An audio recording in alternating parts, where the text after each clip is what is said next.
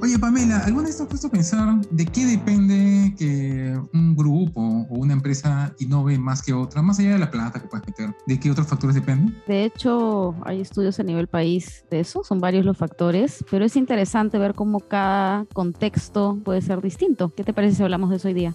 Estación Innova, el podcast de innovación de IBIS.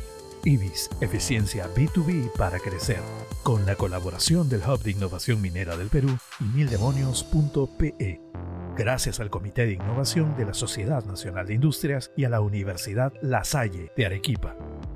En economía, no sé, en microeconomía en realidad, se habla más del tema de incentivos, de que tú tienes que una sociedad va a innovar más si tú creas los incentivos para la innovación. Y uno de esos, por ejemplo, es el sistema de patentes. Si un país no tiene sistema de patentes, no hay incentivo a innovar porque, digamos, la innovación la va a poder usar todo el mundo, la va a poder usufructuar todo el mundo y yo no voy a poder recuperar la inversión que hice o, digamos, o no voy a poder hacer plata con el resultado. De hecho, cualquier tipo de promoción, yo pienso igual que tú, que la parte de incentivo funciona más que la parte de desincentivo. Creo que hay algunos países que han marcado pautas hacia dónde quieren innovar, pero algunos dejan como una bolsa de promoción de libro, entonces cada uno ve los mecanismos si es que quiere innovar en esas temáticas, pero hay una fuerte injerencia sobre las temáticas que como país o como región se quieren promover, ¿no? ¿Te refieres a que el gobierno interviene promoviendo innovación en ciertos temas que considera que son necesarios? Así es, no solamente a través de financiamiento, ¿no? Sino también a través de la generación, vamos a decir, de actores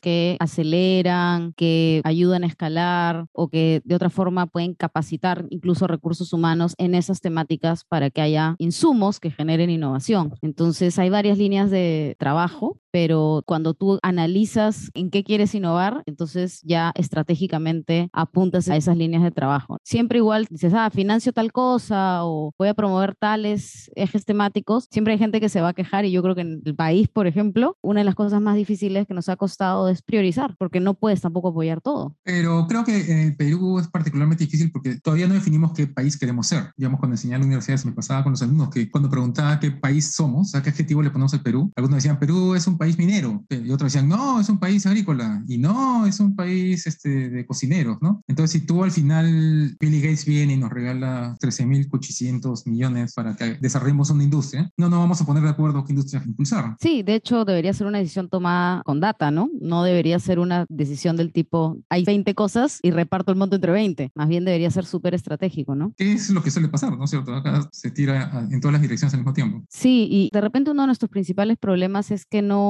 tenemos esa capacidad de generar una data correcta. O sea, me refiero a información que pueda ser revisada por varios actores, participativo, con opiniones y se pueda hacer algo también consensuado, porque finalmente decidir a qué país queremos apuntar tiene que ser un trabajo colectivo, ¿no? Y, cuando se hace, es una discusión de nunca acabar, ¿no? Como el, tema de las pensiones, por ejemplo. O sea, las AFPs, por ejemplo, en el Perú, en su momento fueron una propuesta muy novedosa, ¿no? Solamente uno o dos países en el mundo tenían algo parecido. Y cuando la implementamos acá en el Perú, fue en buena medida una decisión bien informada, bien estudiada, bien analizada, con algunos, bueno, no era la opción perfecta, tenía algunos problemas, pero era una opción bastante sólida, ¿no? Los argumentos para tomar esa decisión eran muy sólidos. Y nos hemos pasado 30 años con un grupo de personas oponiendo, o sea, los mismos que se oponían en ese entonces a que tengamos FPS, siguen hasta hoy en día atacando, atacando, atacando. Y ya la data ya no importa, ¿no? Porque ya se vuelve un tema ideológico. Es que yo ahí creo que las FPs han sido la adopción de algo que estaba implementándose en otro lugar, que en ese momento obviamente representaba una opción mejor. En el uso han debido haber reflexiones, análisis y que cada contexto debe hacer su análisis y hacer los ajustes, ¿no? Definitivamente si te pones ahorita a pensar con o sin FP o, bueno, ahora con tantas leyes que hay que las quieren sacar, son decisiones muy cortoplacistas también, ¿no? Entonces, claro, hubo un informe técnico en el momento cero, pero nos habremos ocupado de tener informes técnicos en el momento 1, 2, 3, 4. Claro, de hecho, ese es uno de los problemas que tenemos hoy en día, que las decisiones que han habido en el camino para reformar el sistema FPS o para cambiar o implementar algunos cambios no han sido pues eh, consensuados, han salido en contra de la decisión de las mismas FPS. Entonces, el resultado que tenemos hoy en día no es ideal justamente por eso que tú dices. Y ahí el rol del gobierno es importante, ¿no? Porque es el encargado de recolectar,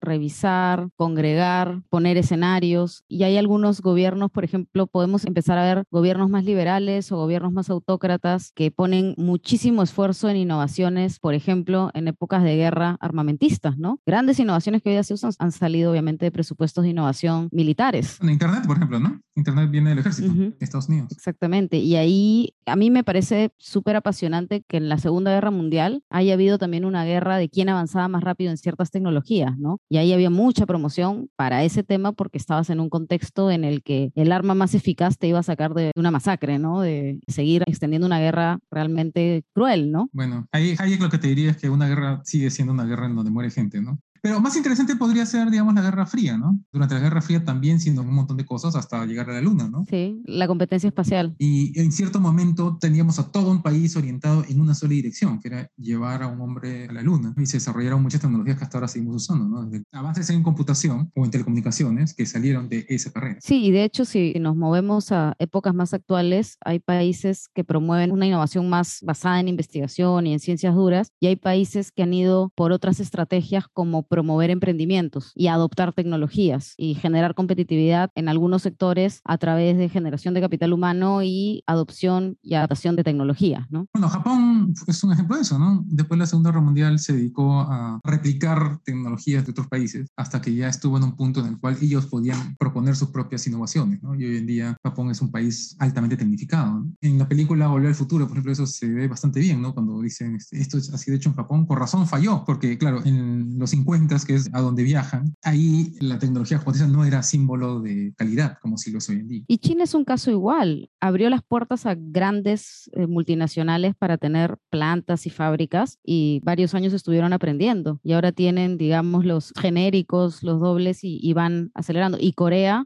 la parte asiática siempre se veía como la réplica de menor calidad, pero lo que Corea ha hecho es ya posicionarse como innovadores de calidad competitivos. Creo que Corea y Vietnam son más bien ejemplos de países que han apostado all in por la tecnología, ¿no? Pero cuando se firmó el TLC con Vietnam, por ejemplo, mucha gente acá decía, ¿para qué firmamos un TLC con Vietnam? ¿Qué exportan ellos? Claro, en grandes números no exportan millones de dólares o no nos compraban millones de dólares en cobre, como China, pero sí exportaban tecnología de punta en muchos temas que nosotros necesitamos en ese momento. ¿no? Entonces era una decisión importante. Digamos. En general, creo que el sudeste asiático ha tenido mucha promoción a la industria manufacturera, no a la revolucionaria, sino a aquello que los iba a permitir ser más productivos en la parte de manufactura y poder ellos exportar estos equipos electrodomésticos, etcétera. Y tuvieron varios programas orientados orientados eso, a generar empresa y a generar esta capa del sector manufacturero que atendiera a otros países. Y acá en Latinoamérica, ¿qué país, digamos, ha invertido en tecnología, en innovación tecnológica o sobresale por eso? Digamos? Yo creo que si hablamos de innovación desde la I grande de investigación hasta la E de emprendimiento, hay dos casos que se me vienen a la mente. Chile es E de emprendimiento. O sea, lo que ha hecho Chile en emprendimiento creo que es un hub de atracción de startups. Y por el lado de Colombia, en Medellín, ha hecho todo un programa de desarrollo regional. Han visto industrias, han desarrollado industrias, han transformado la región y tienen programas completos. Entonces, han tenido un enfoque muy descentralizado en este tema, ¿no? Acá en Perú, yo creo que como en otros rubros, en innovación también estamos centralizados, ¿no? Hay algunas regiones que han venido destacando, Arequipa, La Libertad, pero en general Lima, por todas las condiciones que preguntabas al principio, la tiene más fácil, ¿no? O sea, generar un Silicon Valley, por ejemplo, ¿no? Que decía, hay que hacer un Silicon Valley en Arequipa. Eso nunca va a suceder espontáneamente, ¿no? Necesariamente necesitas beneficios tributarios o algunas gracias del gobierno, ¿no? O sea, el mismo Silicon Valley, el original en Estados Unidos, no surgió espontáneamente, ¿no? Sino que hubo una intervención del gobierno que facilitó ese hub tecnológico. Eso acá en el Perú yo no lo he visto por lo menos, ¿no? O hay otros tipos de incentivos, ¿no? Como el Ministerio de Producción, que regala dinero para ciertos proyectos. Pero sigue estando disperso. O sea, no hacen el ejercicio de bajar a, o focalizar, ¿no? a apuntar, a enfocar. Es Claro. más, que de repente en un inicio estuvo bien, ¿no? O sea, activemos, demos a todo y vemos qué cosa sobresale y después apuntemos a los que son competitivos innovando. Pero ya lleva Varios ¿qué? años. siete años ese proyecto y si uno entra a la página web, muy por el contrario, no focalizado, sino se han dispersado, ¿no? Entonces uno entra ahí, la otra justamente entré con una persona que quería que lo apoye en la búsqueda de fondos y a mí se me hacía difícil encontrar ya el fondo adecuado para él, porque ya hay 800 mil opciones eh, con distintas fechas. Antes era una sola fecha en el año, entonces ya tú sabías que tenías que intentar eso. Ahora son un montón de fechas, con un montón de cosas, aparte para algunos tienes que ir a seminarios para poder postular a algunos fondos tienes que ir físicamente a algunos fondos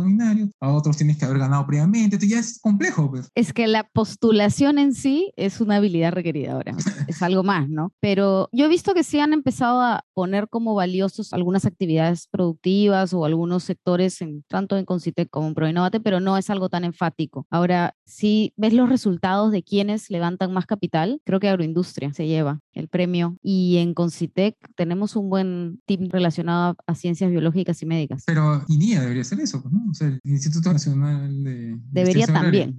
INIA en algún momento era la punta de la tecnología de promoción agraria. Así es, pero cualquier entidad pública está sujeta a la política de turno, eso es verdad. Bueno, si tienen pues alguna, alguna propuesta, alguna idea sobre alguna de estas innovaciones que se nos ha pasado, nos pueden mandar un mensaje a las redes sociales o mandarnos un mail, o si no, nos podemos volver a juntar acá para seguir hablando de innovación. En Estación Innova. Transforma con las soluciones de IBIS cada parte de tu cadena de suministro, desde el requerimiento interno hasta la gestión de facturas, todo desde la nube o integrado con tu ERP. Consulta con nuestros ejecutivos ingresando a ibis.pe/soluciones. IBIS, eficiencia B2B para crecer.